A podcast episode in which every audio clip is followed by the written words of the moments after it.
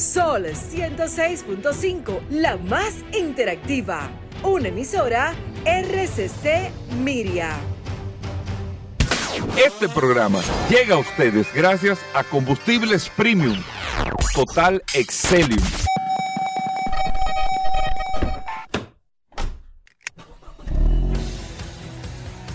Bienvenidos al programa número uno de movilidad en la República Dominicana. Vehículos en la radio.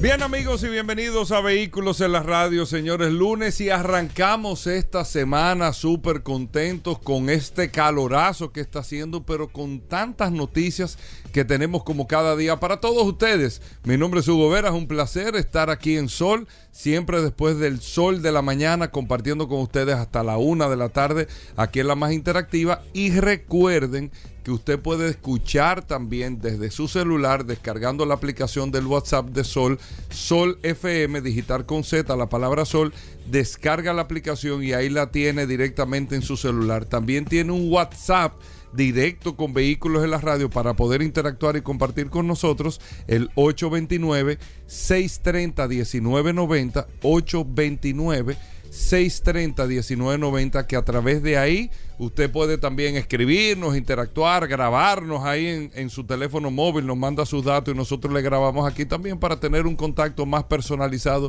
y directo. Muchas cosas interesantes en el día de hoy, así que de inmediato la bienvenida a Paul Manzueta. Paul. Gracias Hugo, gracias como siempre por la oportunidad que me das de compartir contigo todos los días en este programa Vehículos en la Radio. Hoy es lunes 6 de junio, gracias como siempre por la sintonía. Hoy, como siempre, le prometemos un programa cargado de informaciones, noticias, novedades, invitados. Eh, darle el saludo de manera cordial a todas las personas que se conectan, eh, que le dan, se dicen presente a través de la herramienta más poderosa de este programa Vehículo en la Radio, el WhatsApp, que en este fin de semana, Hugo estuvieron haciendo algunos intentos fallidos de poder hackear el WhatsApp. Parece que la competencia no está un poco desesperada. Sí, algunos eh, intentos.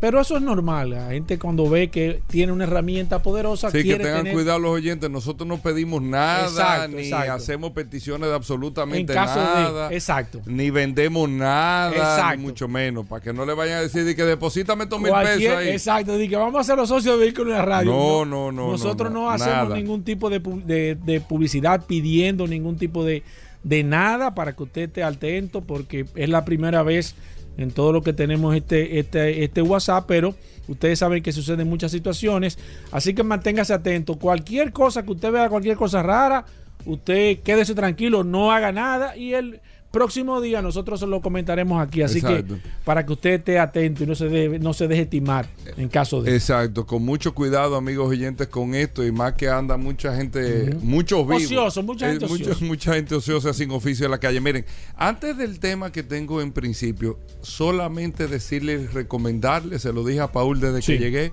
vayan a ver Top Gun. Vayan a ver la película está está Top. Gun. Increíble.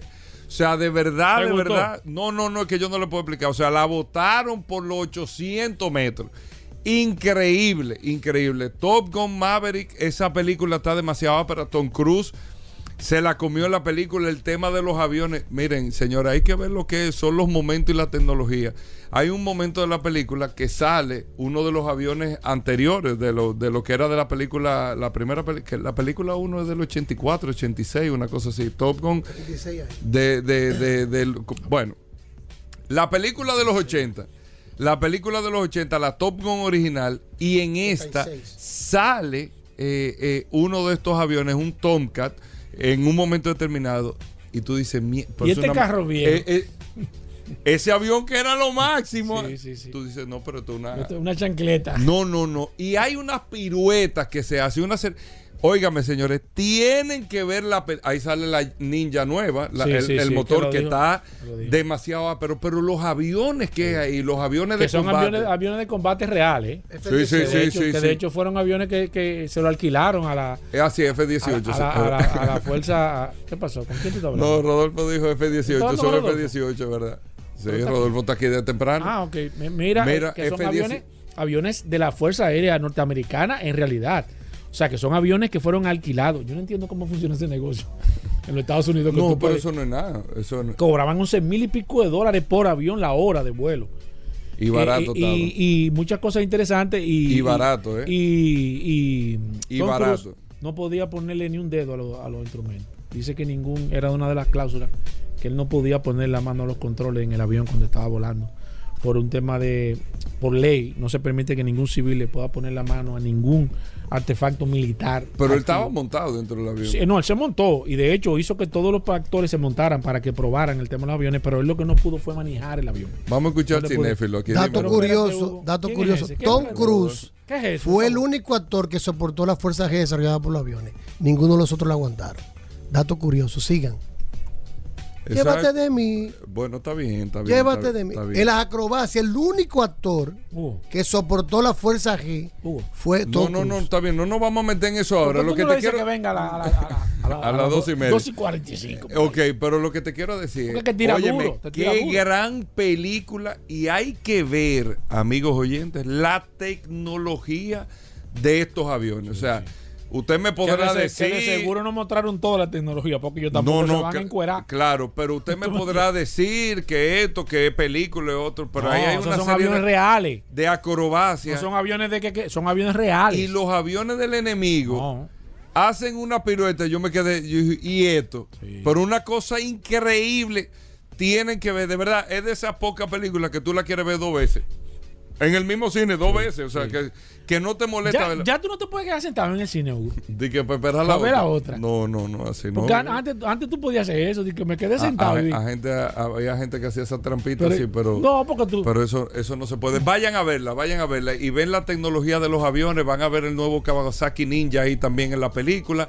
y él no anda en ningún carro. Es un remake no. sumamente interesante. No sale ningún carro Ahí así que tú sale puedas- la Ford Expedition, sale un Porsche un 911 de los de los eh, creo que de los 80 también que sale ahí. No, Eh, no ¿en está patrocinado por, ningún, por ninguna, ¿En ninguna marca así, no, ninguna no, casa. No, no, no, que, que, que, que se pudiese percibir. Sí. No vi ninguna, ninguna marca automotriz patrocinando de manera directa, pero la película extraordinariamente ápera, muy ápera, muy ápera. Tienen que ver eh, eh, Top Gun. Entonces, por otro lado, decir lo siguiente, y es el tema de la tecnología y los tiempos. Estaba viendo un reporte de la NHTSA, que es la National Highway and Traffic Administration de los Estados Unidos. Es la institución que se encarga de administrar, de monitorear eh, todo lo que es la reglamentación y el uso en las carreteras, el tema de la seguridad vial, todo eso es a través de la NHTSA. E increíble y penosamente, amigos oyentes, los accidentes de tránsito subieron en el año 2021 más de un- en más de un 10% en el año pasado.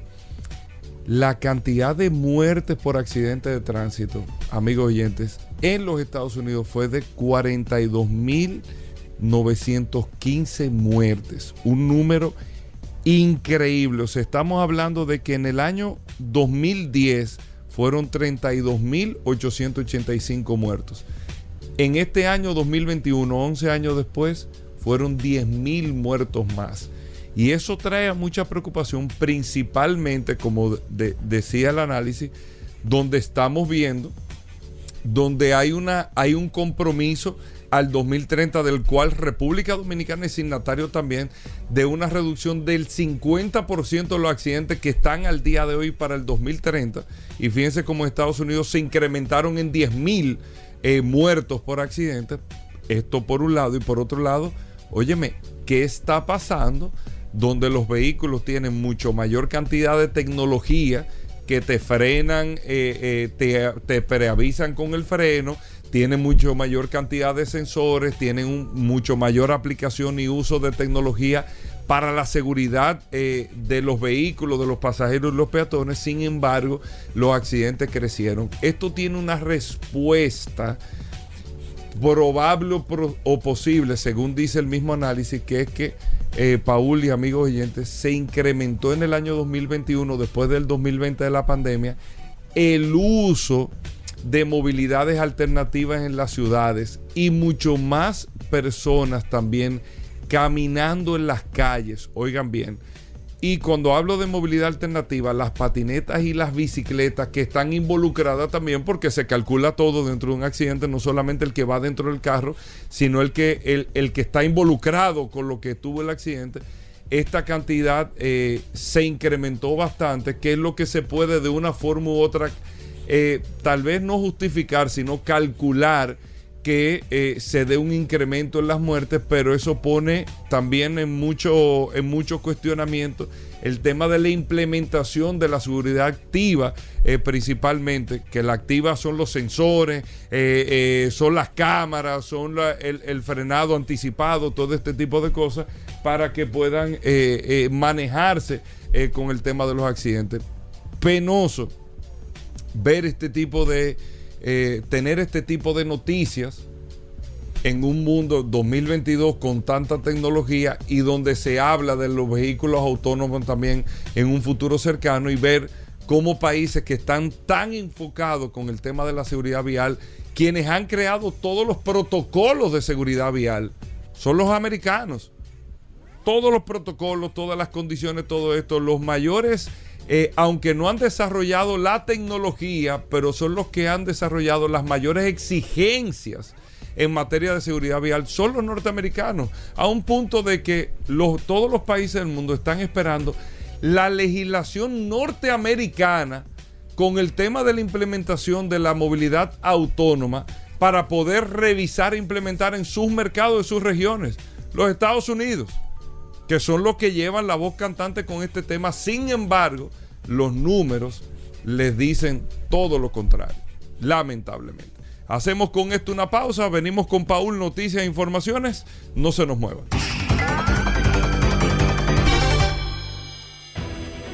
Sol 106.5, la más interactiva. Una emisora RCC Miria. Ya estamos de vuelta. Vehículos en la radio. Sol, 106.5. La, la, la más interactiva. Bueno, de vuelta en Vehículos en la Radio. Gracias a todos por mantener la sintonía con nosotros. Ya iniciamos con noticias e informaciones. Paul Mansueta, bienvenido. Cuéntame qué tenemos para hoy. Recordar, Hugo Vera, la herramienta más poderosa de este programa Vehículos en la Radio, el WhatsApp 829-630-1990. 829-630-1990, el WhatsApp sirve hasta si llega un cobrador a su casa. Usted puede enseñar que usted tiene el WhatsApp y el cobrador. Que cuando usted viene a ver, está metido también no, en le el va a un grupo. chance y dice, "Oh, usted-". y ahí comienza a hablar de un tema y él se lo olvida. Cobrarle. Cuando tú vienes a ver, está en el grupo también. Mira, Hugo, datos interesantes, señores. La industria automotriz, hay que reconocer que Europa se ha convertido en los últimos años eh, en punto de referencia del, del, sector de mercado. No sé qué le pasa a los Estados Unidos. Me imagino que más que todo ha sido un tema de, de inversiones, eh, ha estado eh, bastante lento en los procesos de cambio. Tengo a entender, me imagino que en este caso ellos han sido mucho más cuidadosos cuando dan al momento quizás eh, alguna, de, alguna determinación o prohibición en este caso con el tema del sector vehículos eléctricos porque hay que recordar que cualquier cosa que ellos puedan hacer en contra de la industria automotriz, si su industria no está preparada, entonces le va a crear una situación económica y es lógico. Si usted entiende que usted eh, tiene que dejar de producir fundas plásticas, por ejemplo, porque usted entiende que el tema de, del medio ambiente es importante, pero usted tiene una industria de fundas plásticas, entonces usted no va a decir, dentro de seis meses que no se fabrique una funda plástica. No, como ese es su fábrica, ese es su sector, esa es su economía, usted sabe que la va a tener que restringir, pero usted le va a dar larga al asunto. Y eso ha pasado con el mercado norteamericano. Hoy sale una noticia interesante, señores, a partir del próximo 6 de julio en Europa, todos los vehículos privados nuevos van a tener que necesariamente de llevar una caja negra. Van a llevar y eso que se estuvo hablando hace mucho tiempo. No, que los vehículos van a llevar cajas negras, que los vehículos, igual que la caja negra de los aviones.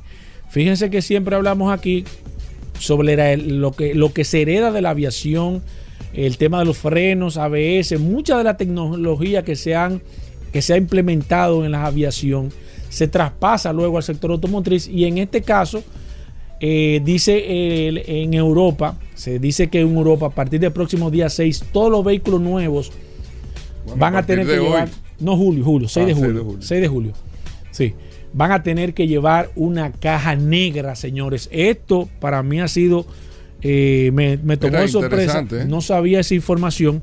Ahora, datos interesantes que va a afectar o qué va a medir en este caso la caja negra.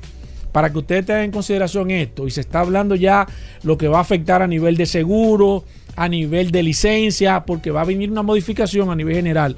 Los puntos más importantes que va a agravar la caja negra, la velocidad del vehículo, lógicamente, la frenada del vehículo, las revoluciones del motor, la fuerza del impacto frontal o lateral y los movimientos de dirección eh, eh, y el de dirección y la posición del acelerador. Estos son los primeros datos que se dan, señores. Y fíjense qué interesante la industria automotriz, cómo se está moviendo. Y esto que nosotros hablamos hace muchísimo tiempo, del tema de ah, que la caja negra, que la caja negra, que sí, que, que hay caja negra, que de hecho hay vehículos que ya vienen con algún tipo de información al momento de un impacto, por ejemplo, muchos vehículos deportivos que, que se quedan en las revoluciones donde estaban, el velocímetro también se queda parado donde, donde, donde ocurrió el impacto como un punto de referencia. Sin embargo, ya en Europa, a partir del próximo día 6 de julio, todos los vehículos que se fabriquen van a tener que venir con una caja negra. Señores, se está hablando de la industria de los seguros, cómo va a impactar el tema de los seguros, en el tema de los accidentes, cómo va a impactar, porque ya se va a poder determinar de manera precisa y concisa qué pasó, cómo usted venía, quién es el culpable, señores. Y esto yo creo que son los pasos más importantes que se están dando a nivel general de, cuando la industria automotriz. No, tú me dijiste que trajera un tema bueno. Sí, muy interesante. Entonces yo traje, traje un tema bueno para eso. Eh, un paso interesante para el tema de la industria automotriz, porque estos son los previews, lo que se está viendo para cuando los vehículos sean 100% autónomos, que no lleven un conductor, van a tener que llevar una caja negra. Entonces fíjese cómo la industria poco a poco se ha ido preparando.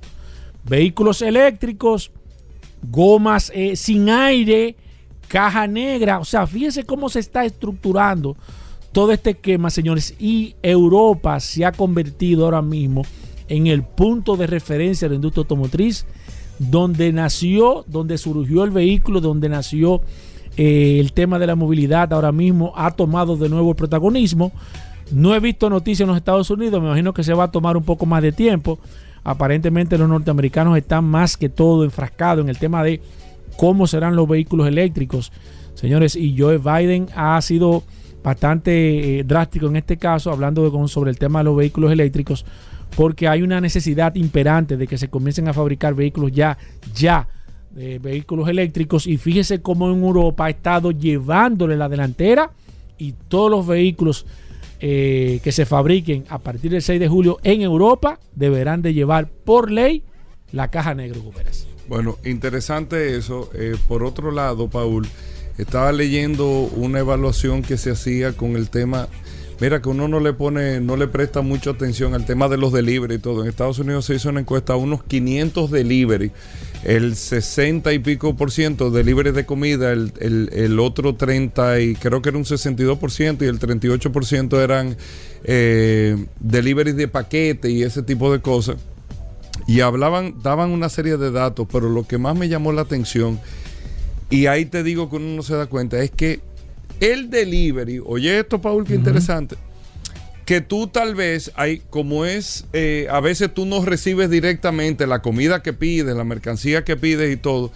Tú, que te la dejen ahí, que te... eh, ah, llegó eh, Paul, sal tú, qué sé yo, ¿cuánto ves?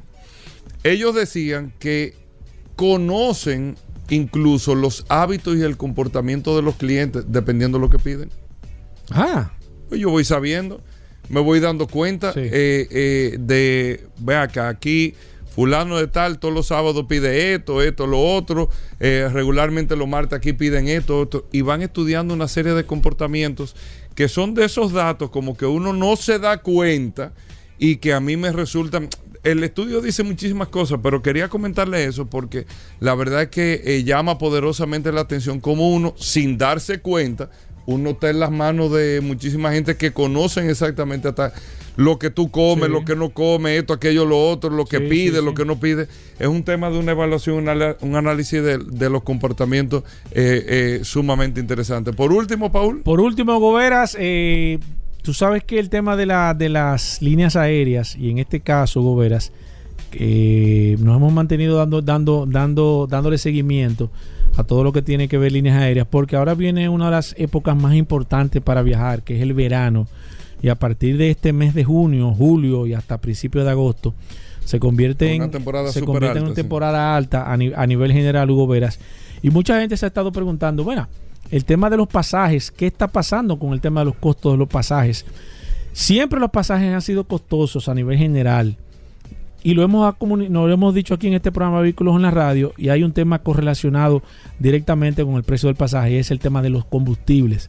Los aviones dependen mucho de cómo está el precio del combustible, de cómo afecta de manera directa a nivel general eh, el tema de los pasajes aéreos, que la gente siempre se está diciendo, bueno, pero ¿por qué está más o menos? ¿Por qué se, se ha incrementado tanto el tema de los...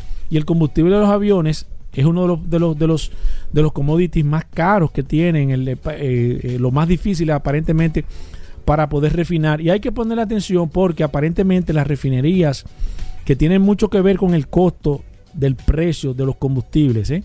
a nivel general. Se lo digo porque ahora mismo la gasolina en los Estados Unidos está rompiendo récord de precio. Y usted me dirá, bueno, pero ¿qué está pasando? Los combustibles no están tan caros. Las refinerías en los Estados Unidos son privadas y ellos a manera conveniente refinan más o menos combustible, más rápido, menos Y rápido. que se dan cosas que no se dan aquí, que hay un precio que fluctúa hasta por estaciones o por... O sea, no hay un precio No hay, no, o sea, no hay un precio eh, eh, por ley por ley obligado. obligado, sino que cada, cada industria, y esto está afectando no solamente al tema de los vehículos a nivel general, por el tema de refinería, sino también el tema de, de las refinerías eh, que están, están en, en- una guerra eh, económica a nivel general, y esto está afectando de manera directa. Tanto así que se, prevé- se, se está viendo que en este mes y en el próximo mes los pasajes aéreos van a, se van a incrementar y más que por el precio del petróleo, es un tema de costo de las refinerías para que ustedes tengan este dato a nivel general. Bueno, vamos a hacer una breve pausa. Daris Terrero, cuando regresemos aquí en Vehículos en la Radio, no se nos muevan. Ya estamos de vuelta. Vehículos en la radio. Sol, Sol 106.5. La, la- la más interactiva. Bien, y de vuelta en Vehículos en la Radio, gracias a todos por la sintonía. Daris Terrero con nosotros, la ley 6317. Daris Terrero siempre nos trae un artículo, una información sobre la ley y es un servicio que se hace para que todos podamos conocer este nuevo marco legal para el tránsito y la movilidad, la, ley 6317 de tránsito, transporte y movilidad. Daris Terrero está aquí con nosotros, vamos a ver qué tenemos en el día de hoy. Gracias Hugo, gracias Paul, agradeciendo siempre la oportunidad que nos brindan de llegar a toda la audiencia de vehículos en la radio. Por acá, por la más interactiva Sol 106.5 y este segmento que hemos denominado Dar y Terrero hablando sobre la ley 6317, esta norma que rige la movilidad, el tránsito, el transporte terrestre y la seguridad vial en República Dominicana. Miren, hoy yo quiero abordar un tema que aunque no está contenido en la ley 6317, eh, sí forma parte de todo el esquema de seguridad vial que muy bien está generando muchos estragos en República Dominicana, sobre todo vinculado a al tema de la inseguridad, que va estrechamente ligado al tema de la seguridad vial. ¿Y por qué yo digo que está estrechamente ligado a la seguridad vial? Bueno, porque en República Dominicana no ocurre ningún hecho delictivo, llámese robo, atracos o, o actos de sicariato, como hemos visto, donde no, no haya la presencia de un vehículo para movilizarse.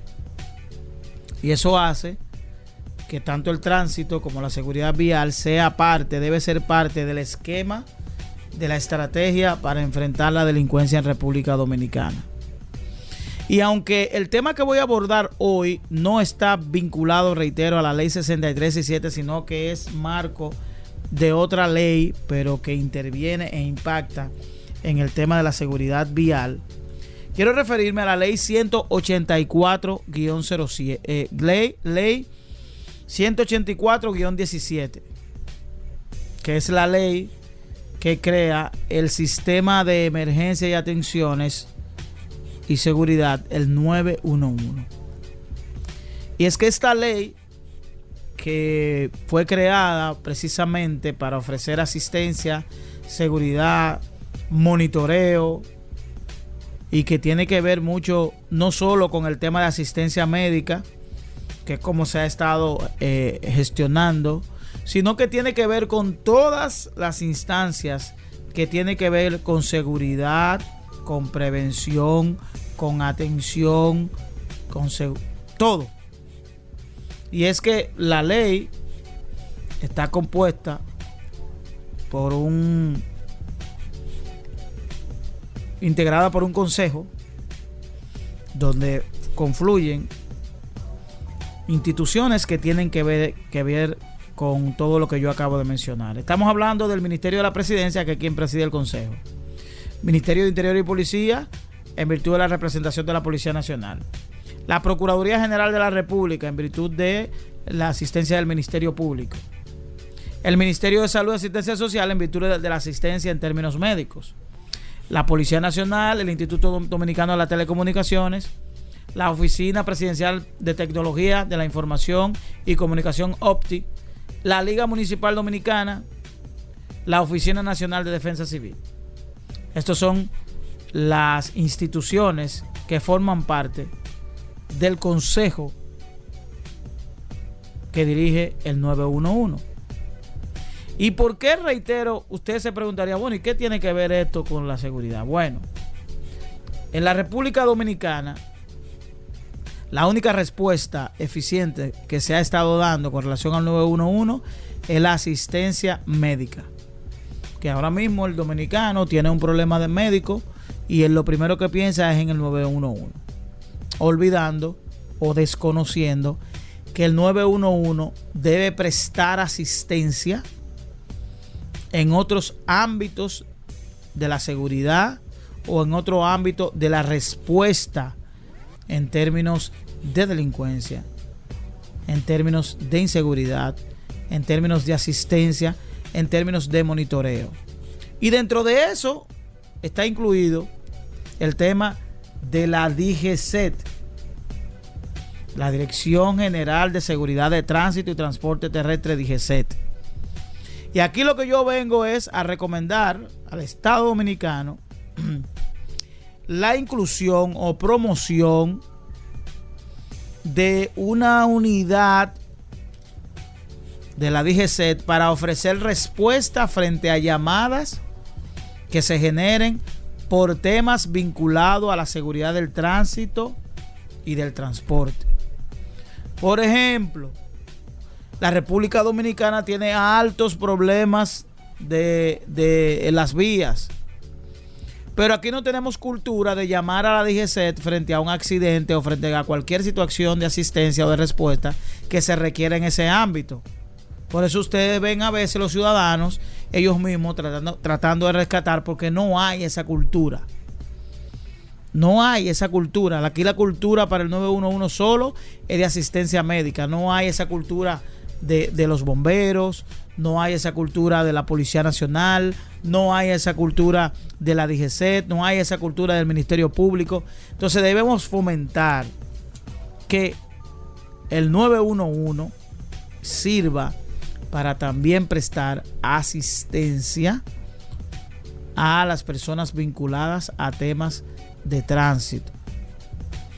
Yo sé que eso va a desbordar, que la respuesta que puede dar la DGC es insuficiente frente a la gran cantidad de llamadas que podemos tener, pero es un avance, pudiéramos, pudi- pudi- pudiéramos ir en el mismo orden que fuimos abordando el 911, que se inició primero en la provincia, en el distrito, luego se extendió a Santiago y se ha ido extendiendo a otros municipios y provincias del país. Por tanto, reiterar nuestra recomendación al sistema de emergencia y asistencia 911, al Estado Dominicano, a la Presidencia de la República y a la DGC que se integre una línea y un equipo de asistencia para los problemas vinculados a asistencia vial. Llámese accidente, llámese conflictos, todos los accidentes, choques que ocurren en República Dominicana, que no hay lesionados, que simplemente hay daño a la propiedad, en un alto porcentaje degeneran en violencia, porque no hay una respuesta eficiente por parte de las autoridades y eso limita de que la gente tenga la confianza de ir a reportar un accidente, sino que ref- prefiere resolverlo in situ con algún tipo de negociación que en muchos de los casos es una negociación que no concluye de manera satisfactoria. Nos vemos mañana. Bueno, gracias Dari Terrero. Miren, para más información, usted no escribe el WhatsApp 829-630-1990, 829-630-1990. Nosotros le pasamos la pregunta a Darío directamente a las redes sociales de Dari Terrero. Ahí usted lo puede hacer. ¿De acuerdo? Venimos de inmediato. Ya estamos de vuelta. Vehículos en la radio. Bueno, de vuelta en Vehículos en la Radio, señores. Hubo carrera de MotoGP en el día de ayer. La vi, gran parte de la ¿Cómo? carrera. Sí, la vi. Tengo Oh, unos comentarios para hacerle a. Linardo. Eh, el Linardo Ascona está con nosotros de Moto Ascona. La- las carreras de MotoGP se siguen mucho en la República Dominicana. Claro que sí. Realmente, Linardo, bienvenido. ¿Cómo va todo? Todo bien, Hugo. Muchas gracias. Muchas gracias a ti, a Paola, a José, y a toda esa amplia audiencia que tiene Vehículo en la Radio. Gracias a todos por siempre de tenerme presente y ese feedback cada vez que vengo aquí. Sí, Hugo. sí. Las llamadas, los clientes. No, me escribieron mucho. El Linardo pegó. El Linardo ¿Cómo pegó. así? ¿Cómo así? ¿Cómo sí, que pegó? porque ganó el piloto que Linardo dijo, Sí, que es sí. Fabio Exacto. que es el, el, el, campeón actual. ¿no? Exactamente, es el campeón actual y se perfila, gracias a su regularidad que tiene, Hugo, que puede ser el próximo campeón este año 2022. Bueno, Hugo, pues mira, gracias primero Motoascona, Exacto. anunciar Motoascona. de Moto Ascona. Moto Ascona, que está ubicado en la avenida Isabel Aguiar 194, sector de Herrera, con todos los tipos de repuestos, gomas, baterías, lubricantes para tu motocicleta, para tu four wheel, para tu carro de gol, para tu buggy. Llámanos, que ahí tenemos una solución para cualquier motocicleta. Moto Ascona con el 809-880. 1286 es mi teléfono particular. Ahí dice seguro que vamos a tener una solución para tu motocicleta. Bueno, Hugo, novena competencia, Hugo. El Gran Premio de España en, en Barcelona, en Momeló, una cosa, Linardo, antes que, a- antes que nos cuente de la No, carrera, estuve viendo el, el- el- el antes, eh, antes de que la carrera arrancara. Ajá. Oye, Paul y amigo oyente del programa, la cantidad, hicieron una toma de la gente, o sea, de la ¿Dónde- gente que hace- la habían más de 60 mil Sí, personas. 60.058. Exactamente, Exactamente. personas en, en el circuito de Barcelona, que ahí en, en ese mismo circuito que se corre la Fórmula 1. Oigan bien, amigos oyentes, 60 mil y pico de personas. Pero el parqueo lo enseñaron y la cantidad de motocicletas que habían ahí. Por una cosa. Tú decías, ¿pero qué es esto? Pero yo te estoy hablando de miles. Cuando Sí. hicieron esa toma y tú pensabas que estaba viendo el canódromo. Óyeme, mil, óyeme, tú lo dices relajando, No, Paul. Mira, miles, si habían 60 mil Bueno, personas. 60 mil motores. Ca- calcúlate que ahí por lo menos la mitad llegó en motor. Sí. La Y mitad cuidado, y cuidado. Y cuidado. O sea, ahí tienen que haber más de 20 o 30 mil motores, pero y todos eh, motores grandes. Alta gama todo casi. Todos motores grandes, todo lo que había ahí. Y eso me llamó poderosamente la atención, la cantidad de gente en motocicletas que va a ver ese evento, más que en España, que se usa mucho la motocicleta Sí, y en Europa también. eso es correcto. Uno y número dos, cosas que yo estaba viendo y dije, mira, que en el tema del marketing, el, el- el tema de los branding y todo, y yo creo que la Fórmula 1 debiese, ellos utilizan bien el tema, pero veo que en el área de motocicleta es mucho más colorido, mucho más chulo el tema de las gorras, las indumentarias que se usan para los fanáticos.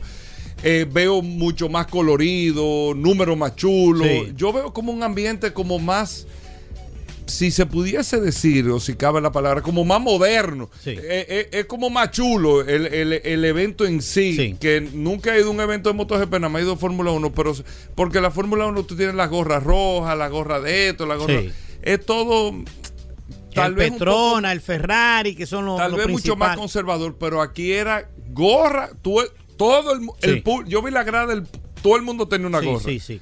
Y toda la gorra número grande, número esto, colorido, esto, muy chulo el evento. Eso es chulo. correcto. Te voy a hacer un breve comentario. Mira, cuando Multimedia, que es la empresa que gestiona el marketing de Fórmula 1, cogió los derechos de la Fórmula 1 hace ya como dos o tres años, fueron los grandes ejecutivos, fueron a ver qué era que hacían la gente de MotoGP en su show, qué espectáculo hacían, cómo era que se desenvolvían, para ver que ellos podían incorporar a la, a la Fórmula 1 y han, y han incorporado ciertos aspectos.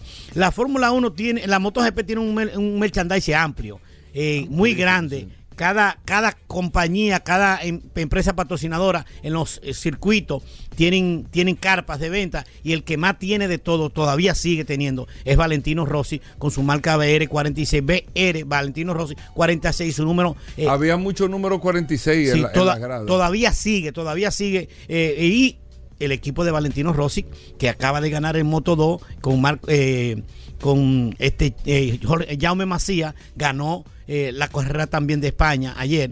Entonces, hay equipos y hay personas que siguen pululando en ese ambiente y ese merchandising. La gente va a comprar mucha cachucha, mucha. eh, hay, muy, hay no, ves si, no sé si viste las, pelu, las pelucas de, de Fabio Cuartararo de Sí, tres colores. ahí, ¿Tú sí, entiendes? sí, sí. Entonces, es eso, como un ambiente Sí. diferente, Un show, muy, un es un show, es un show muy diferente al se hacen Fórmula 1. espectáculos de música, los pilotos tocan, hacen un show en la noche. Los pilotos. Sí. Eh, eh, Valentino Rossi toca, Cuartararo toca, toca eh, Carl Kraslow de- del equipo LCE. ¿Pero qué tocan ellos? Tocan ¿tocan música y? Sí, sí, sí.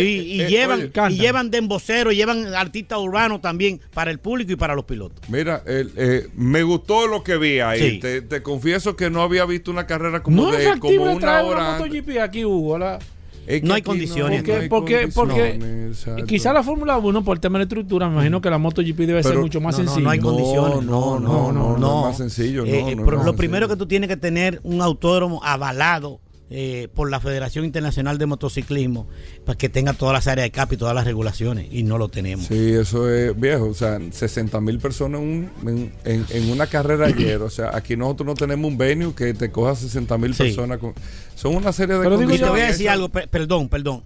El Gran Premio de Holanda, Hugo, que es el premio, uno de los míticos premios de, de, de ACE en Holanda, donde van más personas en Europa, eh, el año pasado aglomeró eh, 80 mil motocicletas en el parqueo. 80 mil. 80 mil motocicletas. ¿De dónde van más personas en motocicleta, scooter, en pasola a un circuito? En Holanda. En Holanda.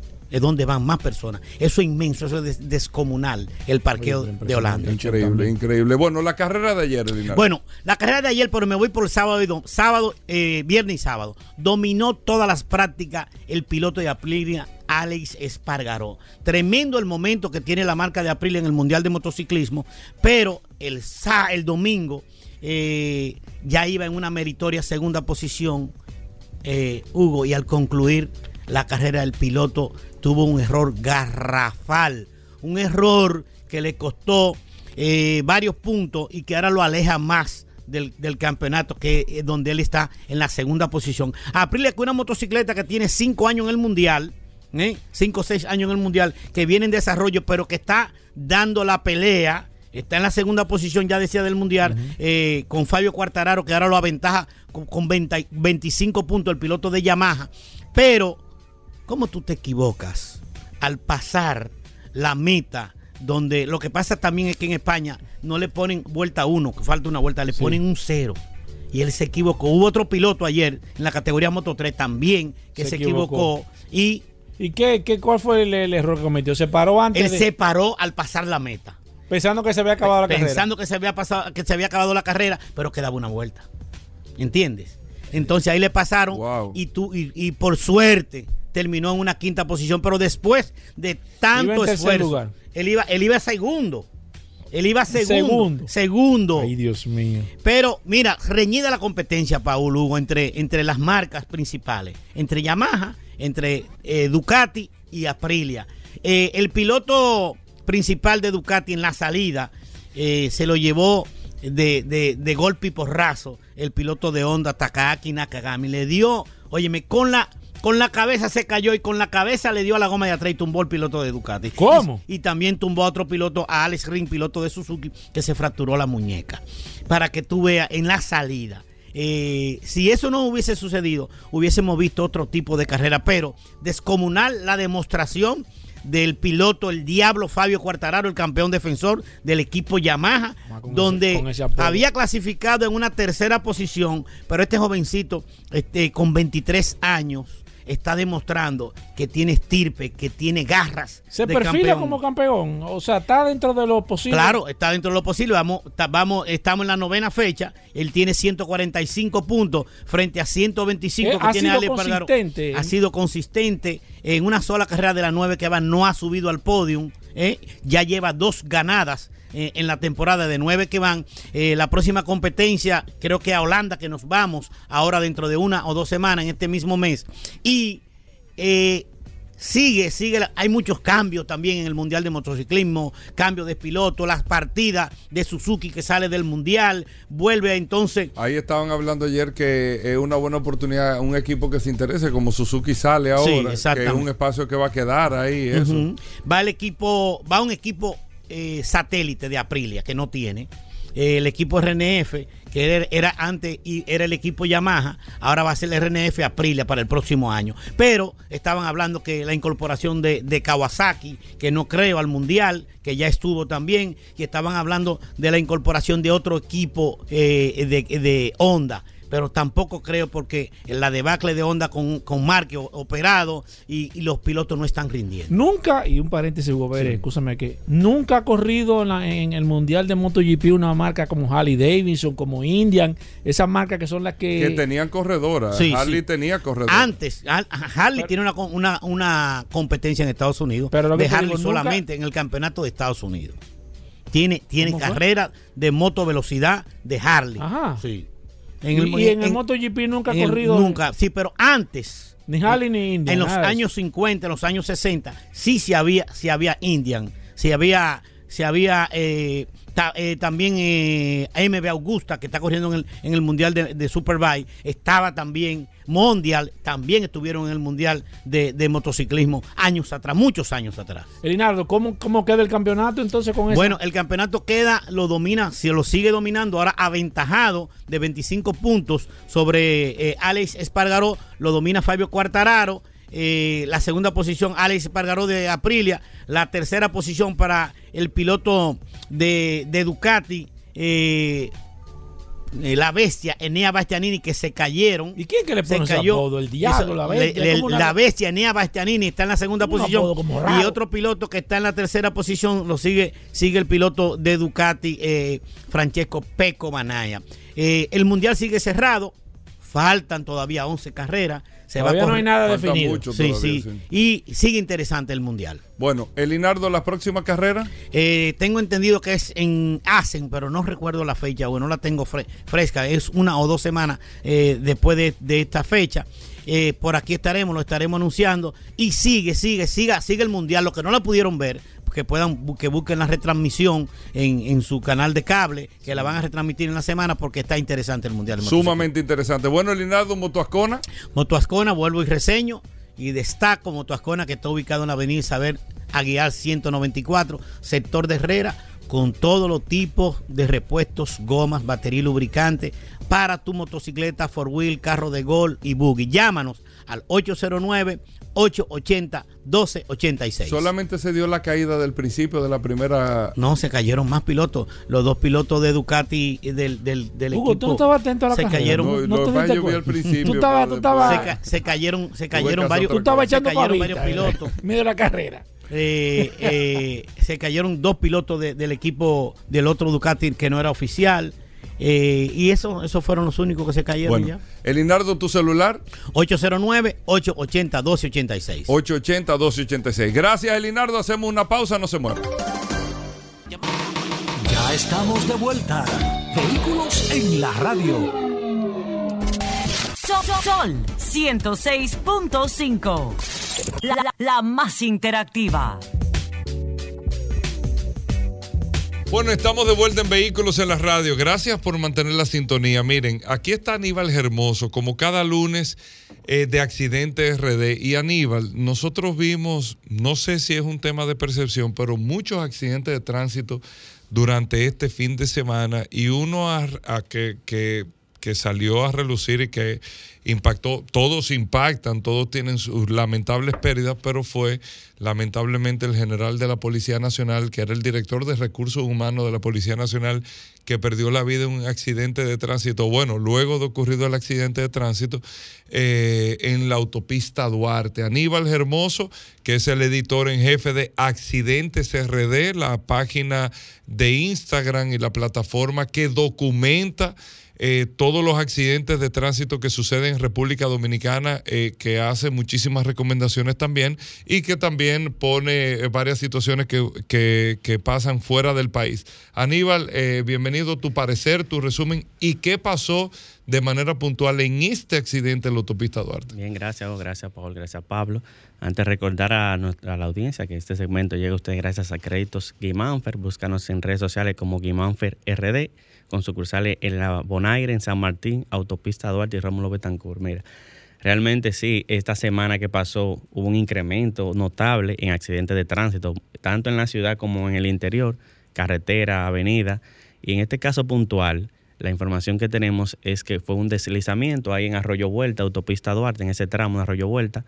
Se deslizó ¿Eso a el qué vehículo. altura más Ahora, qué menos? raro de que fue de que cerca de, de Doña, Doña Pula. De Doña Pula ahí, Sí. pero que ahí yo no le veo ningún tipo de. Eso es una recta ahí. Exacto, como que no hay un, Sí, no es una zona como de, de- Sí, como de peligrosidad. Exacto. qué sé yo, hay, no. hay una teoría no confirmada que posiblemente, repito, no confirmada, se pudo haber dormido. Es la única explicación porque no chocó con otro vehículo. Terminó en la isleta, volteado, con vida. eh, las piernas fueron lo que más sufrió y tuvieron incluso que romper las puertas del vehículo. Y ya lamentablemente en el hospital eh, falleció producto de las, de las graves heridas en las piernas. La teoría que se maneja es eh, que se pudo haber quedado dormido, pero fue eh, en, en horas de la tarde, no fue, no, Exacto, no sí, fue en horas no de la, ni de de la, la mañana temprano, ni en la noche, fue en la tarde. Bueno, que es bastante extraño también. Tal vez la falta de sueño pudo Sí. haber sido, cualquier otra condición. Sí, en este tipo de accidentes también ocurre lo que, que es lo que si nos basamos en hechos anteriores parecidos a este también son como infartos que le ocurren a los conductores. No digo que, que le ocurrió a él, pero, puede ser posible. pero es Bueno, pero él estaba consciente, tengo Tú entendido, al sí, momento que lo sí, estaba pero sacando. Puede ser, puede ser que le dé un infarto y quede consciente, ¿no? Tú no tienes que dejar inconsciente de- con un infarto. Tú Puede sabes también que me sorprende mucho, que no sé si eso sucedió así, el tema del traslado, Hugo. Pues yo vi que fue en el Darío Contreras que lo habían llevado, en el hospital En el de la fuerza, me parece que fue el de la policía. de la policía. Aquí Al de la policía, al- Domingo. O sea, al- al hospital de la el policía. trayecto, yo me imagino que debió, debió de buscarse un helicóptero o algo así, porque el tiempo, el, el tránsito, bueno, yo no me imagino viniendo O al de una persona o al herida. del profesor Juan Bosch en La Juan Vega. Bosch en La. Vega, que está muy, y es un traumatológico Exacto. también. o sea, ¿Tú me Sí, entiendes? solo Que el tema del traslado también, la gente no se da cuenta, pero en el traslado hay mucha gente que se... claro, no, no, o sea, Tú quedas vivo, pero, pero, pero... y decir que aquí eh, se computan eh, como muertos por accidentes de tránsito, los registros que hay eh, son los que quedan, o sea, de, Es- eh, in, situ, In situ. vamos a decirlo así, situ, ya sí. después un traslado, otra complicación. En se- eso sí los americanos son, son efectivos en eso. Con temas de accidentes catastróficos. Eso en, en fracciones de... Mira, de- mira, Paul, ellos mira, mandan Paul, helicóptero de mira, una Paul. Mira, Paul, no me digas que los americanos son efectivos, No. que eso no es verdad. con el tema de O sea, eso tú lo ves en películas, No, tú lo ves en no, no, Rescate yo vi- 911. yo, mira, estos ojos que están no, aquí, No, que te lo no estoy se- diciendo yo que que, viví un accidente yo no, adentro del no habían herido. ¿Qué qué? Bueno, digo yo. O el helicóptero no podía aterrizar. ¿Alguna condición tú tienes que Miren, amigos oyentes, o sea, bueno, eh, yo me voy a quedar callado No, con el no, tema no. del desencanto. Yo No, en no. Las Vegas, en el strip, en Las Vegas, en la calle No se puede principal, ahí, esto, aquello, lo otro. No, pero no aterrizado, no. Yo te estoy hablando de lo que es una ejecución de un accidente. Eran como las 3 de la mañana, 4 de la mañana, pero yo te estoy hablando frente a uno de los hoteles más, pero en Las Vegas, o sea, ¡boom! A- me chocan yo montaba un taxi, un Audi, yo- no se me olvida un A4, pero medio con medio, ¿eh? Lo midió. ¡Bum! Yo no te puedo explicar el as- pero yo te estoy hablando de un accidente, ¿eh? El carro dio vuelta, el taxi que yo estaba dio vuelta que yo no te puedo explicar. El Audi, viejo, se metió en el letrero de otro hotel, pero un, e- un esquema. Viejo, yo salgo del carro. El, el taxista tendido, ¿eh? Yo pensaba, yo dije, bueno, perdió la vida, pero yo te estoy hablando tendido. Yo pude salir del carro. Salí del carro, el otro estaba ya eh, desbaratado por un lado. Y pasa, no te estoy hablando que fue en un juronel eh, de tal sitio, no, en el strip, ahí en el centro, en la, en- en la Lincoln fue. Y para llegar a una patrulla de policía se tomaron más de 10 minutos, una patrulla. Y la patrulla llegó y el policía se desmontó y viendo, yo estaba sorprendido. Yo decía, pero esto será un relajo. Yo me puse hasta a llorar, viejo. Pero yo le- esto será un relajo. Para- Digo, esto parece un relajo, ¿eh? Y después, pero yo te estoy hablando de tiempo, ¿eh? Otra patrulla llegó, prendieron hasta luces bengala, viejo. La patrulla llegó. ve. Bueno, con todo esto te digo, o sea, uno de los patrullas me dijo, vea que usted vio cómo fue. Digo, me se me acercó y digo, viejo, pero yo estaba aquí adentro del taxi. El tipo dice, ¿cómo? sí, yo estaba dentro del taxi. Y y el tipo se fue y le dijo al compañero, mira, pero este estaba metido dentro del accidente. Y yo le dije al tigre, tan asustado estaba, digo, yo quiero sacar la... Yo lo único que tengo es mi maleta que está en el carro sacar. Y tú sabes lo que me dijo el policía. Bueno, pues sáquela. Así No, mismo. Me sorprende. Ah, te so- no, te estoy Me diciendo con hechos. Yo vi, otra- yo vi cosas muy, muy total- Ni muy me diferentes. ayudaron. Saqué yo la maleta. Ni me ayudaron, ¿eh? Saqué yo la maleta y me fui y no había llegado la ambulancia. Te estoy diciendo que pasaron más de 20 ¿Y, minutos. y, y el chofer? Tendido, viejo, ahí adentro del ¿Y carro. qué hizo la policía? ¿Se quedó mirando? No, ahí esperando No, que llegara ese- la No, ambulancia. pero ese caso tuyo, para mí es un La caso... Ah, por eso es que hay que ese- hablar claro No, para no, saber yo he vi- yo he que tú vienes una historia aquí No, de no, que, no. que helicóptero, eso es visto- película. yo- no, yo he visto accidentes. He visto accidentes. Yo vi un accidente en Estados Unidos. Prácticamente cuando sucede, el amigo mío se paró y me dijo, eh, vamos a cogerle el tiempo al helicóptero. Llegó la policía, habían herido, con sangre. No diga que, porque tú- imagínate accidente que tú saliste caminando. Y el tipo me dijo, quédate ahí. Mira, no pasaron 10 minutos y un helicóptero dio dos vueltas, pararon, el, buscaron un sitio y el helicóptero se tiró. Salió un tipo como una camilla en película y se llevaron al tipo. Ah, herido. tuviste suerte. No, eso, estoy- yo no te estoy No, diciendo que no pasó, pero eso fue suerte. Que no, que no, que no Pero no, no, que no pregunten nada, pero yo te estoy diciendo yo, pero yo te estoy diciendo No, yo. ese caso Te lo es estoy raro. diciendo que lo viví Ese yo. caso es raro. Que lo viví yo. Muy raro, Que porque mira, en Estados Unidos de que chocan dos gente y hay heridos, Oye. mira, no pasan dos minutos y llega la policía. De que hay heridos. Las dos caras de la moneda. No Ajá. pasa. Sí, Oye, este- sí, no pasa. Oye, oye. No pasa. Suerte que yo estoy aquí, ¿eh? No, que lo viví, ¿eh? no. No, tú lo, si tú lo ves en película es otra cosa. Ahora, No, yo te estoy diciendo lo que vi. Y No, dos Hugo. lesionados. No. Uno que después No. fue cuando yo saqué la maleta, No. que el tacita como que, Miren, en como Estados que, Unidos como que hacen- se movió. Miren, en Estados Unidos, eh, eh, en fracciones de minutos lle- llega la Ah, patrulla. y ojo, y ojo. Y nadie salió de los hoteles. Nadie. Ah, no, pues ese caso tuyo, vaya que pensaba que era una película que, que estaban filmando. Pensaba que era una película. Pero, ¿y qué- qué- Bueno, qué- sí, qué una película, fue? No, suerte que yo estoy aquí. No, Siga, pero ¿qué Nero. accidente fue Mira, ese? otro hecho que llamó True muchísimo story, la atención fue en Altamira, Puerto Plata, donde un autobús repleto de pasajeros impactó con un camión cargado de maíz. En, lo- en los videos se apreciaba cómo los pasajeros salían por la ventana. Un accidente que por suerte aquí no hubo víctimas que lamentar, pero definitivamente sí hubo mucha tensión la semana pasada en tema de accidentes. Las carreras ilegales continúan. eh, tres fallecidos en una carrera ilegal en San Francisco de motocicletas. Luego en la autopista 6 de noviembre también un accidente por esto y justamente hoy recién publicamos una carrera donde se aprecia un menor de edad detrás de uno de los que echa carrera. O sea, se nota que es un niño que lleva detrás mientras echan carrera. Otro tema viral fue el de la autopista 30 de mayo, donde un accidente se ve de cámara, donde impactan dos vehículos, se vira y hay una persona. Esto llamó muchísimo la atención y quería tocar este tema y es que en el video se aprecia una persona que le quita las pertenencias al afectado. Se creía al principio que lo estaban atracando, que le estaban quitando sus pertenencias, pero resulta que la persona andaba con el afectado. Entonces, es donde nos hacemos la pregunta, de verdad, en, un accidente tan, tan grave, ¿vale la pena intentar salvar lo material, protegerle eh, la, la cadena, la cartera, el, el reloj? fue lo que causó confusión porque quién en un accidente tan intenso como ese piensa en salvar temas materiales. Ya para finalizar, esta noche, eh, gracias a, nuestros amigos de Galuz Import, quien ofrece productos de servicios de señalización industrial, eléctrico y ferretero, contáctala al 829-794-4433. Venimos con la propuesta, nos dimos cuenta que hay muchos muros bajos de hormigón. Esos muritos que ustedes ven en el malecón, en la, 17 en la eh, Padre Castellano, Antigua 17, por el puente flotante. Esos muritos de hormigón están realmente muy defectuosos, muy golpeados. Y por eso esta noche traemos una propuesta para sustituir esos muros de hormigón por muritos de caucho, que son más resistentes, son más bonitos, le brindan una, un mayor- estética a la ciudad.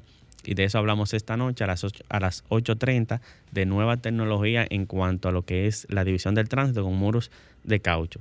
Y vehículo incendiado Los Ríos, una Jaya en la autopista Duarte tramo La Vega, una van, la autovía del Este tramo Juan Dolio y en la autopista Duarte tramo Bonao, una jipeta. Bueno, ahí está Aníbal Hermoso para mandarte información y todo. ¿A, a dónde lo hago? Pueden hacerlo a través de las redes sociales, Instagram, Facebook, Twitter, a través de accidentes rayita abajo RD. Accidentes rayita abajo RD. Mira, me dice aquí un oyente, Goberas, que, que, que te perdiste de una gran demanda, Goberas. Que la hija de él Me chocó lo dijeron, Uber. me lo dijeron.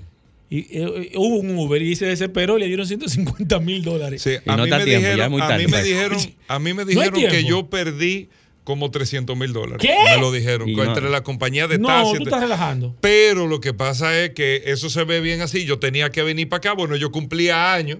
Eh, eh, al otro día, eso fue en diciembre, yo tenía, que- o sea, tenía que venir para acá y además estaba súper asustado también. Y para tú eso, tú tienes que quedarte Sí, allá. exacto. O sea, eso es, tú arrancas, hacer Sí. papeles y, y ya tú sabes. No, y- no, papeles no, papeles no, no, no, papeles no. bueno, pero eso no es de que, que No, te dan tu no- cuarto ahí. No, no, no, eso No, toma tiempo. volé- Pero por 300 mil dólares, Hugo, pero por Dios. Me dijeron que como 300 Pero mil dólares Dios, dejé hermano. yo tendido. ¿Y lo que nosotros estamos haciendo? Lo único Bueno, vamos a una pausa. Va- vamos, vamos a hablar de lubricante. Ya estamos de vuelta. Vehículos en la radio. Comunícate 809-540-1065. 1-833-610-1065 desde los Estados Unidos. Sol 106.5, la más interactiva.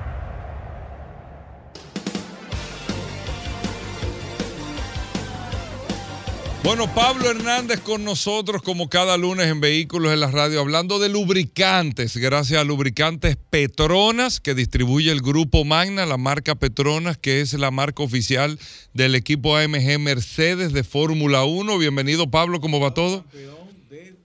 a nivel de, de la motorización, de lo que es el, el motor en sí, todo lo que es el equipo de la Fórmula 1. Bueno, ¿cómo va Petronas, Pablo? ¿Cómo va todo? Recuerde que el lubricante Petronas es representado por Magna Motos en República Dominicana. Gracias a Dios, pues aquí en República Dominicana, Magna tenemos ya unos 8 o 9 años trabajando con lubricante Petronas y usted puede también optar por el lubricante oficial del equipo campeón yendo a las distintas sucursales de nuestros amigos de TDC, nuestros amigos de Maprex, eh, también ahí en Santiago, Centro de Gomas Bello, usted puede conseguir lubricante Petronas, nuestros amigos de Cardaf, nuestros amigos, ahí usted puede conseguir lubricante Petronas en Santiago, en Centro de Gomas Bello, como le acabo de decir, y también pues llamarnos al 809-544-1555 si quiere unirse a este centro, a este centro de servicio. Estamos buscando en Santiago ampliar nuestra red, así que puede llamarnos y buscar eh, a través de los teléfonos nuestros asesores, vamos a estar consultando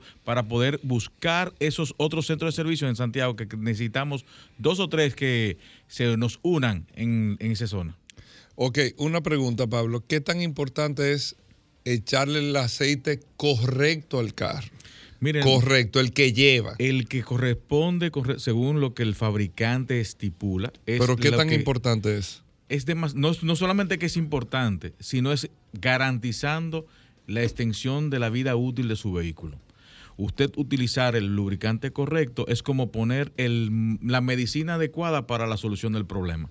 Cuando usted tiene un, un vehículo diseñado, fabricado, testeado, trabajado, usted tiene que eh, empezar desde cero y una de las características más importantes es la fricción del motor, la evolución del motor. Todas estas cosas están involucradas, todo lo que es el diseño del lubricante.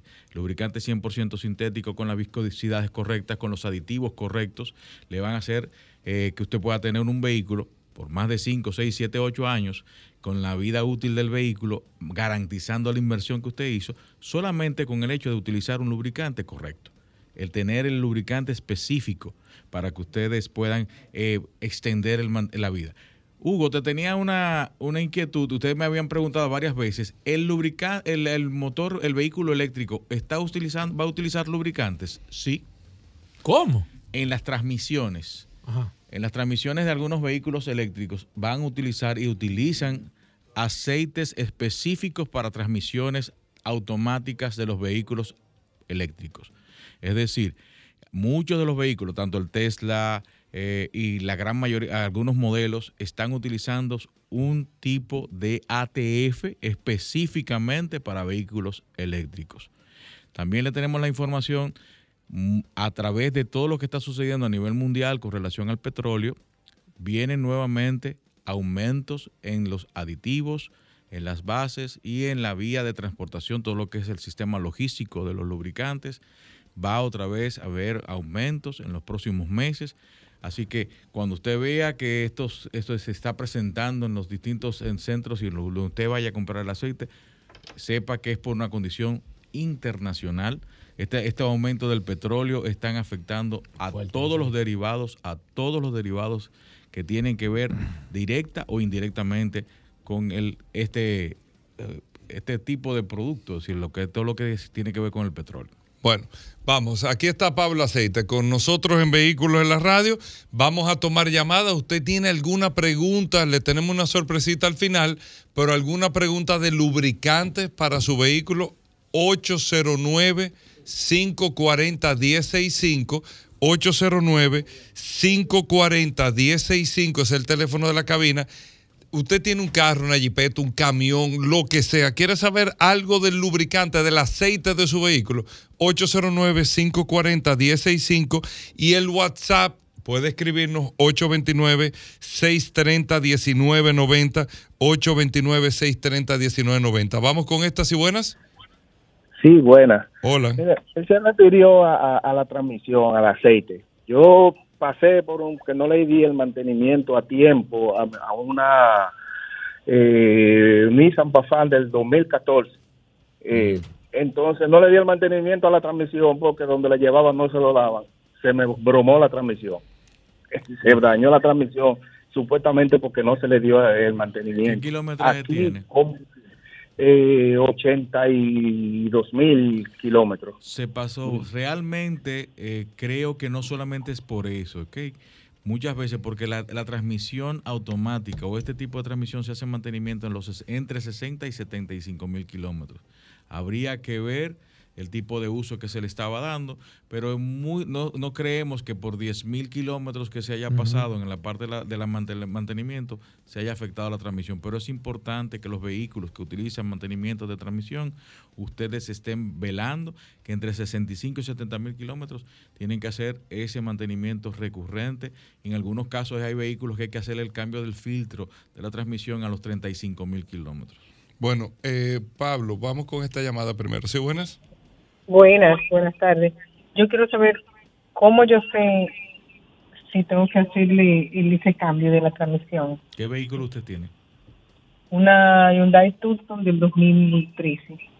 2013 no. De La, la Tucson del 2013 no usa mantenimiento de la transmisión, pero sí usted puede utilizar 5W30. Perfecto, vamos con estas y buenas. ¿Sí, buenas? Sí, buenas. Sí, adelante. Eh, yo tengo un G20 2015 con el gas. Entonces, yo le cambié el aceite sintético que yo le he hecho siempre. Un coreano, porque fui a varios repuestos y no había móvil, que es normalmente que yo le he hecho eh, eh, sintético. Entonces, el motor me ha quedado con un sonido porque yo le eché ese aceite, pero solamente le recorrí dos mil y algo de kilómetros con ese aceite. Eh, ¿Qué yo puedo hacer en este caso? Si hay un- algo que yo pueda como limpiar el motor con, No, no. con el cambio Mire, de aceite. ¿qué, qué viscosidad usted le echó a, a su, a, su vehículo? 530.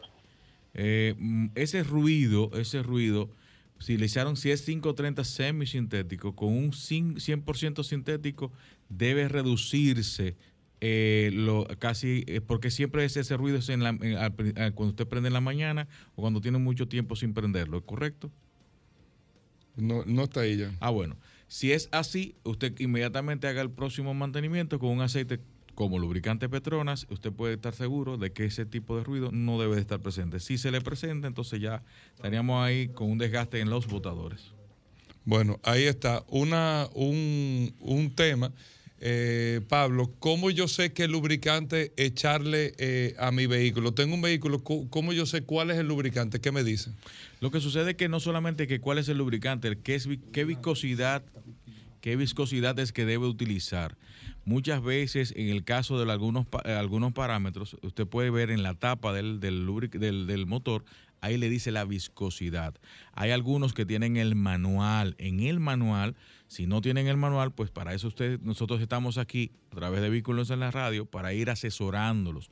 Porque muchas veces nosotros podemos partir del, del, eh, a partir del 2010 hasta ahora, la gran mayoría de los vehículos japoneses y coreanos utilizan 5W30 hasta el 2018.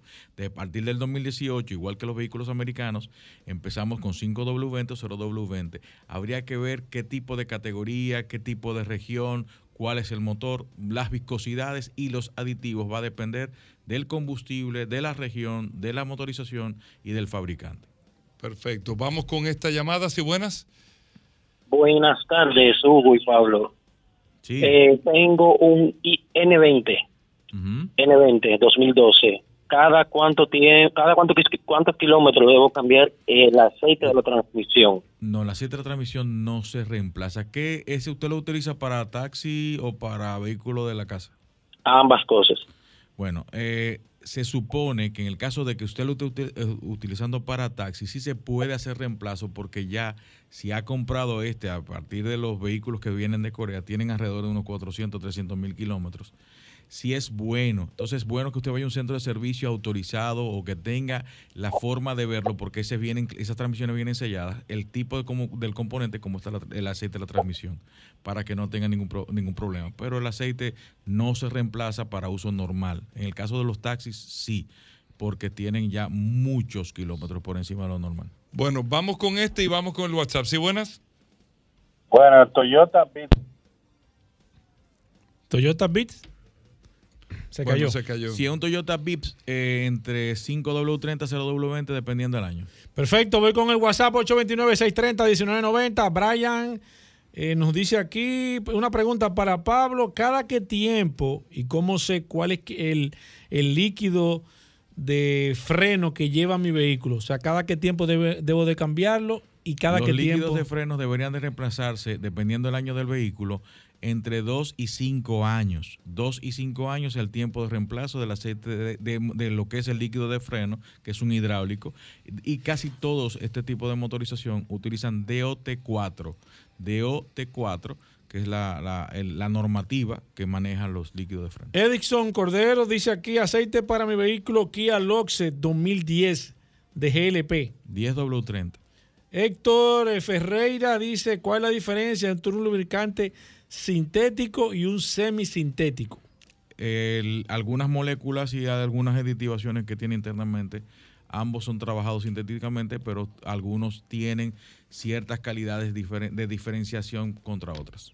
Bueno, eh, Pablo, para conseguir lubricantes Petronas. Recuérdese que el lubricante Petronas es repre- representado por Magna Motors y nosotros estamos ahora mismo ubicados con nuestros, nuestros centros de distribución, nuestros amigos de TDC en la Monumental, Maprex en la zona del Millón, Serviteca frente al OIM, Cardaf zona oriental, Centro de Gomas Bello, como dijimos ahorita, en Santiago SP Automotriz, en los kilómetros, ahí en la Avenida Independencia, Taller Power Car, nuestros amigos de Autocraft en el Marginal de las Américas, Lubricento Rochelle en Higüey, todos los centros cen- de, cambio de lubricante Rochelle, ahí en Higüey usted puede cambiar lubricante Petronas, Centro Precision 4x4 en San Isidro, y nuestros amigos de Seed Autos, también usted puede cambiar lubricante Petronas con nuestros amigos de Seed Autos. Bueno, ahí está. Miren, nosotros vamos a hacer la pausa.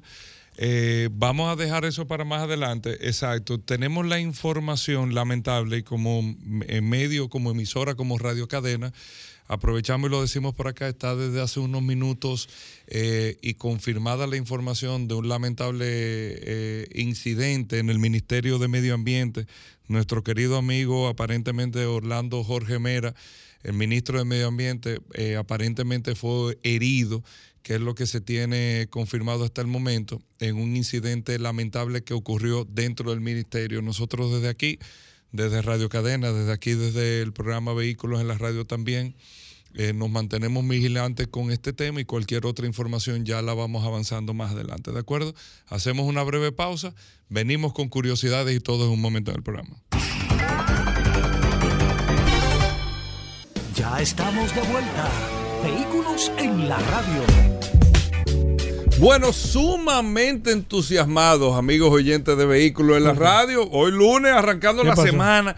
Mira el programa que hemos tenido en el día de hoy y llegar a este punto. Mira, ¿Qué pasó? ¿Qué pasó? El que tiene el aire dañado con este pasó? calor, ¿Qué pasó? estás recibiendo. Tú, a ti no te pasa que a veces te entra como una brisita, Sí, no, como un dices- fresquito. ah, como un fresquito. Bueno, ¿qué- es que llegamos al segmento, señores. qué segmento? Aquí está Rodolfo Hernández con nosotros, el hombre de mío. Magna Oriental, Magna Gascue, eh, operada por autos clasificados, pero más que todo, Ay, el hombre mío. de solo curiosidades en vehículos, en la radio.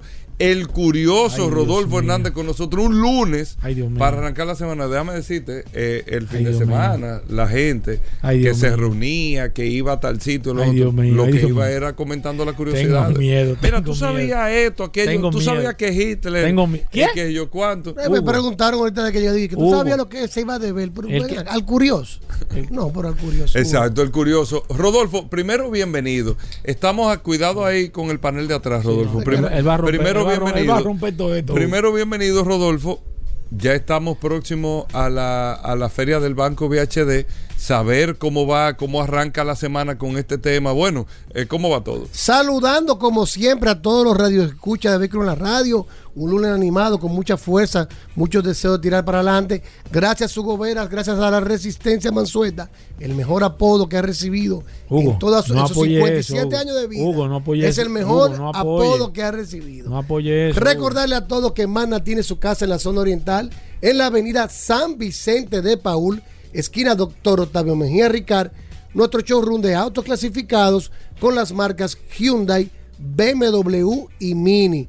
Nuestros teléfonos 809-591-1555, 809-224-2002, nuestro WhatsApp y llámenos para que usted reciba toda la información concerniente a ese BMW, a ese Mini y a ese Hyundai que usted desea.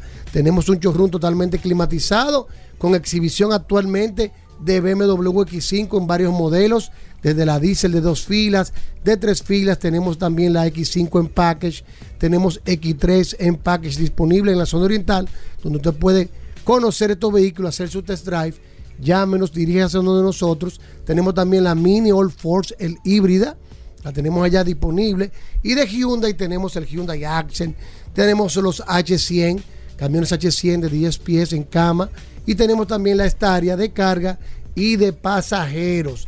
Estamos en Fleximóvil VHD con la mejor tasa del mercado que será anunciada en la celebración del 23 al 29 de, de junio. Vamos a estar celebrando la feria Fleximóvil VHD. Pero ahora mismo usted puede iniciar el proceso de su financiamiento. Gestionamos todo. Inclusive podemos firmar, entregarle el vehículo y al final del mes usted va a elegir la tasa que el VHD tenga disponible. Que señores, hay que aprovechar este momento porque las tasas de financiamiento están en incremento ¿eh? y el VHD será el banco que tendrá la mejor tasa. Aproveche esta tasa porque lo que va a pasar, primicia, lo estamos diciendo aquí en Vehículos de la Radio, como dijimos el aumento de los vehículos, de los costos, las tasas de financiamiento están en aumento. Este es el momento para que usted adquiera su vehículo Hyundai, BMW y Mini con la mejor tasa del mercado y con los mejores precios, porque como estuvo diciendo eh, Paul en una sesión en días anteriores, los vehículos nuevos van a recibir un incremento. Este es el momento de aprovecharlo y lo escuchó aquí en Vehículos en la Radio. Si no quiere cruzar a la zona oriental, y eso no es especulando, eso es lamentablemente es la una realidad. Y si no quiere cruzar a la zona oriental, aquí tenemos en Gascue, justo frente al Centro de Ginecología y Obstetricia, en la Avenida Independencia, a Magna Gascue, vaya autos clasificados, donde tenemos un taller autorizado para los mantenimientos preventivos de su vehículo Hyundai, una tienda de repuestos y también un showroom climatizado de la marca Hyundai. Nuestro vendedor es certificado por Hyundai Motor Company y BMW Internacional que lo harán vivir una experiencia inolvidable al momento de usted adquirir su Hyundai, BMW o Mini con nosotros. 809 224 2002 809 224 2002 y nosotros lo vamos a redireccionar a la sucursal que a usted más le convenga. Manda Oriental, Manda Gascue, vaya autos clasificados. Bueno, y que aprovechen esas unidades que están disponibles, ¿eh? que la aprovechen. Ya estamos vendiendo, la- la- tenemos los chasis de las Cantus Full que vamos a estar recibiendo en agosto. Tenemos Gran i10 que vamos a estar recibiendo en agosto también. Tenemos Tucson S de 35.995 y Tucson eh, Full 2.0 de 38.995 que vamos a estar recibiendo también ahora en julio. Y también tenemos los chasis de la Santa Fe, nuestro entry model de palanca, que me, pre- me preguntó Paul que hablara Sí. de lo que es la Santa Fe de la Sí, Santa no, Fe, no, cuando no. le decimos Santa Fe de oyente, Un botones, oyente de este programa. es que viene con la nueva transmisión secuencial ah, que, que sola- que ya no usa palanca, sino que usted con un selector de botones elige el cambio que usted Ah, necesita. esa es la de botones. Que viene en la consola del medio totalmente rediseñada. Chulo Muy eso, ápera. chulo. Eso es Sí, botones, sí, parking. sí. Parking, eh, reversa, chulo. eh, y ella automáticamente Todo con botones. Bueno.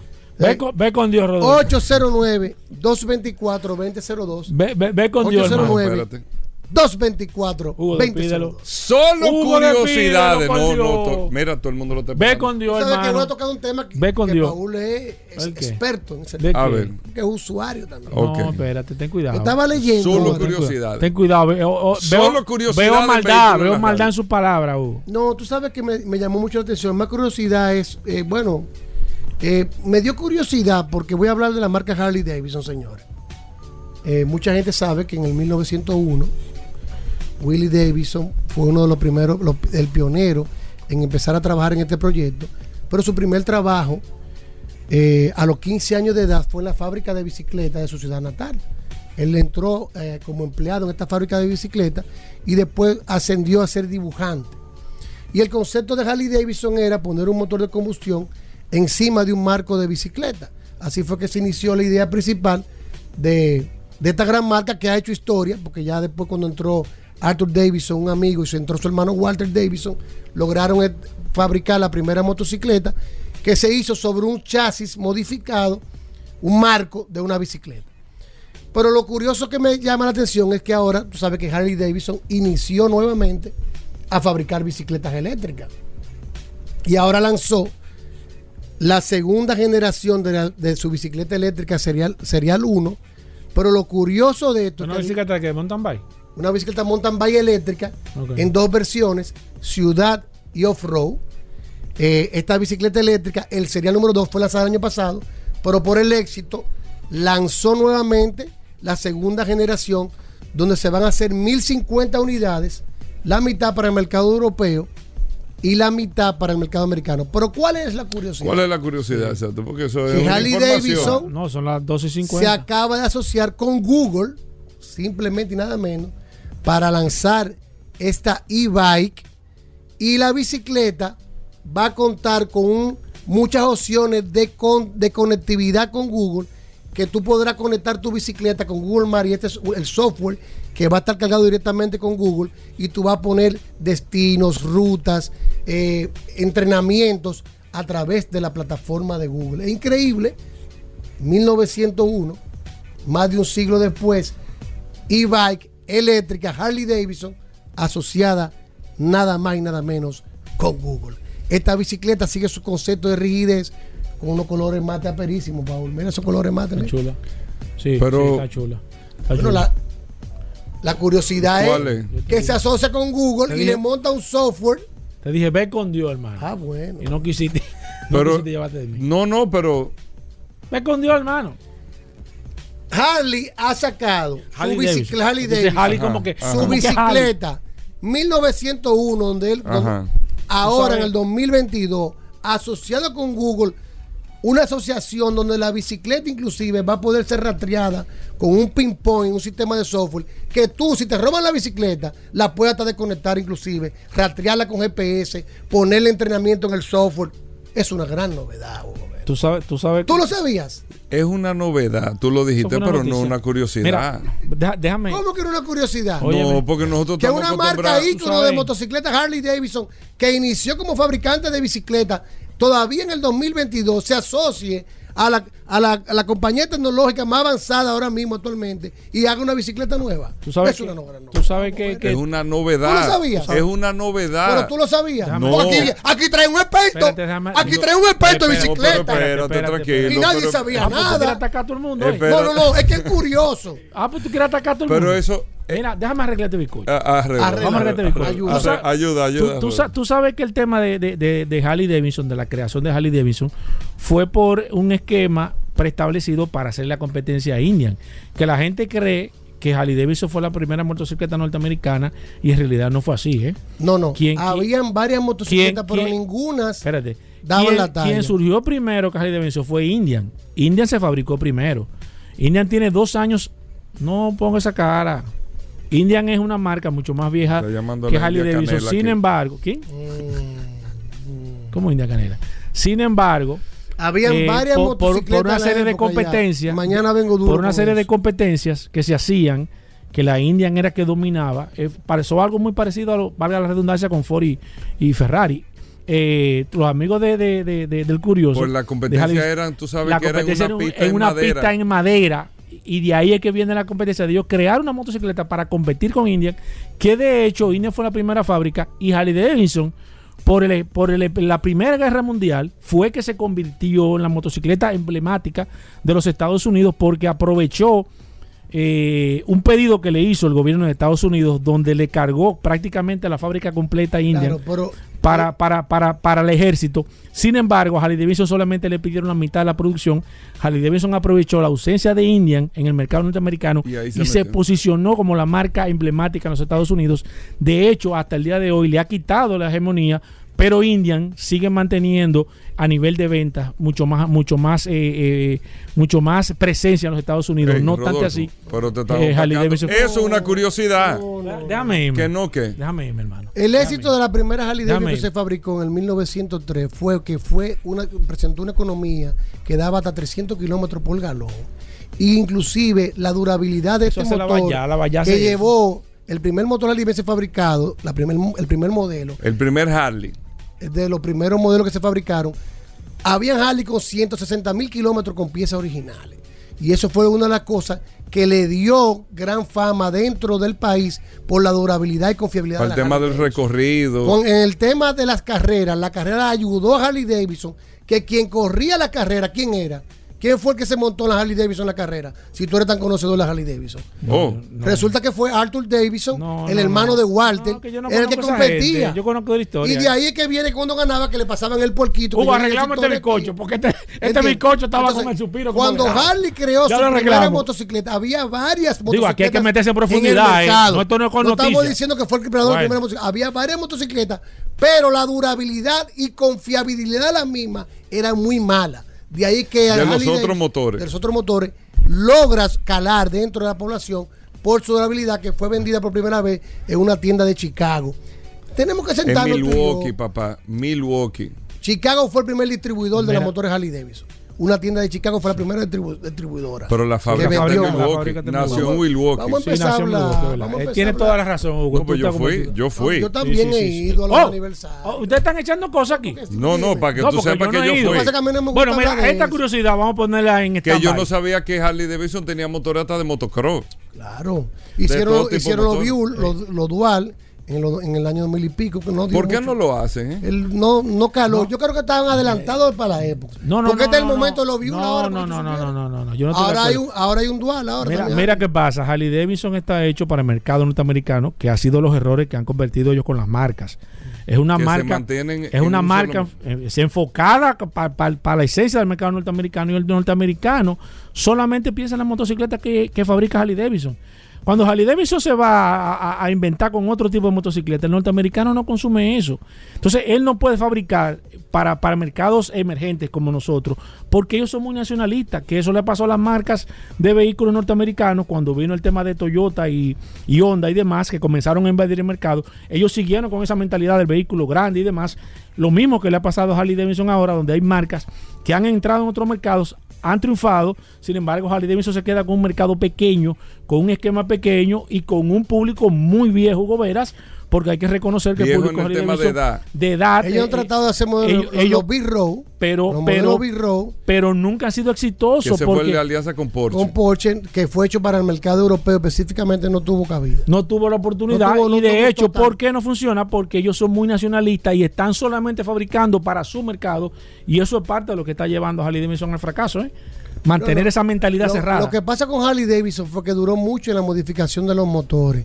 Los motores por enfriamiento por aire dan, eh, son incómodos. Entonces la tecnología de los otros motores, un motor Harley Davidson enfriado por aire, el que, el que anda en Harley sabe que eso es ¿Qué? el diablo entre las son, piernas. son calientes.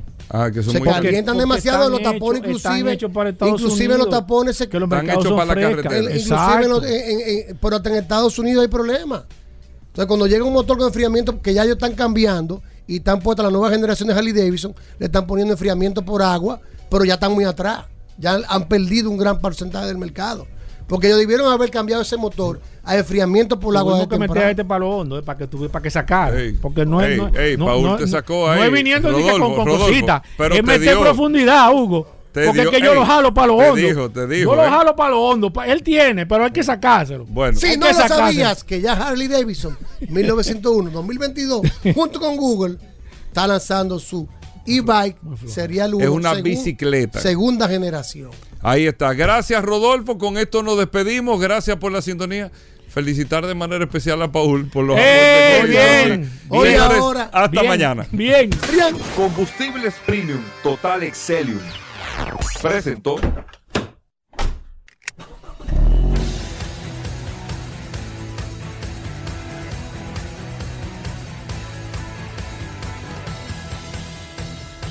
Vehículos en la radio.